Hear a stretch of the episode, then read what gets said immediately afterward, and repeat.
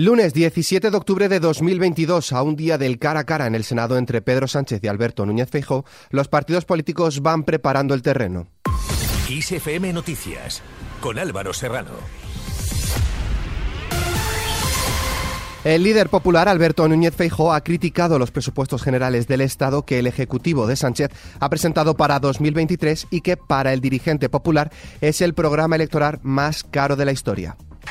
Amigos, los presupuestos que se han presentado distan mucho de lo que necesita España. Realmente los presupuestos que se han presentado para este próximo año, año electoral, es el programa electoral más caro de nuestra historia.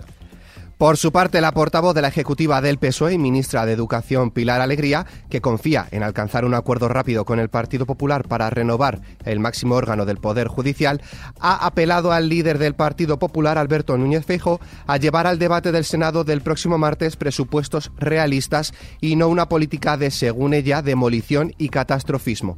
Para Alegría, que el Partido Popular ofrezca una alternativa sería bueno para España y la ciudadanía, pero cree que por el momento no existe ninguna alternativa. Esperemos, ojalá, como principal partido de la oposición, llegue al Senado con alguna propuesta eh, realista y clara. Pero me temo que esa actitud obstruccionista y negacionista que ha mantenido a lo largo de esta legislatura va a ser lo que nos encontraremos por parte del Partido Popular el próximo martes.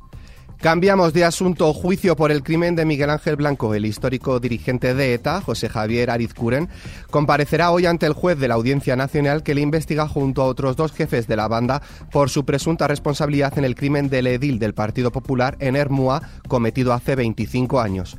Más cosas, el precio de la electricidad subirá hoy un 32,62% hasta los 152,61 euros el megavatio hora.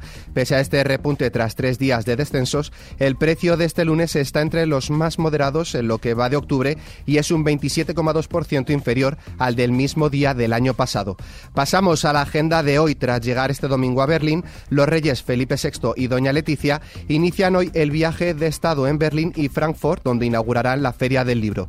Los reyes han sido recibidos por el embajador Ricardo Martín, quien les acompañó a la embajada española donde les esperaban unos 250 españoles residentes en Berlín invitados a una recepción.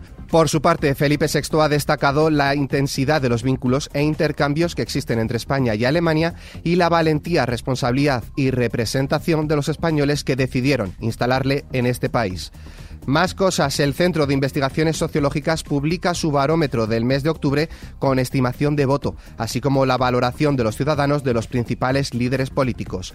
Mientras tanto, el ministro de Interior de España, Fernando Grande Marlasca, y el ministro de Administración Interna de Portugal, José Luis Carneiro, mantendrán hoy una reunión de trabajo en la frontera de Calla para analizar el estado de la cooperación policial entre ambos países. Homenaje a Felipe González, el presidente del gobierno Pedro Sánchez y los expresidentes socialistas José Luis Rodríguez Zapatero y Felipe González asisten en Ferraz a la inauguración de una exposición y la proyección de un documental en homenaje a este último por el 40 aniversario de su primera victoria electoral. Fuera de nuestras fronteras, Rusia mantiene el asedio a Baimut. El ejército ruso insiste en sus intentos infructuosos de tomar dicha ciudad en el este de Ucrania, pese a la encarnizada resistencia de las tropas ucranianas, una situación que podría convertirse en un callejón sin salida estratégico para Moscú. Por su parte, el Ministerio de Defensa bielorruso ha informado de que espera la llegada de alrededor de 9.000 militares rusos que conformarán la agrupación militar conjunta de la Unión Estatal de Rusia y Bielorrusia ante el aumento de las tensiones con la vecina Ucrania. Por otro lado, el Comité Internacional de la Cruz Roja ha enviado un equipo de 11 personas a Donetsk para visitar a los prisioneros de guerra, pero ha advertido de que para poder realizar esta misión es necesario que se respeten las condiciones de acceso. Dicha misión es comprobar las condiciones de internamiento y de trato, entregar suministros esenciales y garantizar que los prisioneros de guerra puedan estar en contacto con sus familias. En Francia, Jean-Luc Mélenchon, líder de la izquierda, ha considerado un innegable éxito la protesta contra la carestía de la vida Navidad celebrada este domingo en París y cree que el presidente francés Emmanuel Macron está en serios apuros.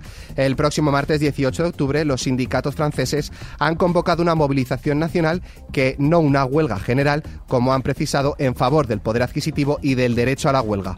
Por su parte, la primera ministra de Francia, Elisabeth Borne, ha anunciado que se prolongará dos semanas más hasta mediados de noviembre el descuento de 30 céntimos por litro financiado por el Estado sobre todos los carburantes. Ha lamentado que una minoría de asalariados bloqueen, dice, un país por su huelga en las refinerías. Por otro lado, Born ha asegurado que recurrirá a la vía rápida para aprobar el plan de presupuestos de 2023, lo que puede activar una moción de censura en su contra de su gobierno, aunque ha aclarado que sigue abierta a negociar con la oposición.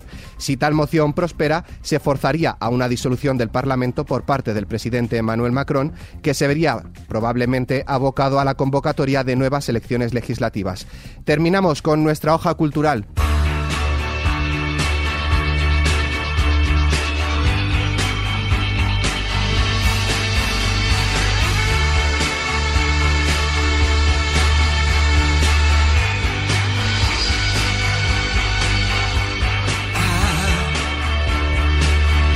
En octubre de 1977 se lanzaba Heroes, uno de los discos más populares de David Bowie, la segunda entrega de su Berlin Trilogy. El single homónimo ha sido y es uno de los temas más recordados y a la vez versionados del artista. Ahora, en conmemoración al 45 aniversario, se va a lanzar una edición limitada especial del álbum en vinilo gris para tiendas físicas especializadas. Con esta noticia, la cual podéis ampliar en nuestra web xfm.es, nos despedimos por hoy. La información continúa puntual en los boletines de XFM y, como siempre, ampliada aquí en nuestro podcast XFM Noticias. Con Cristina Muñoz en la realización, un saludo de Álvaro Serrano, que tengáis muy buen inicio de semana.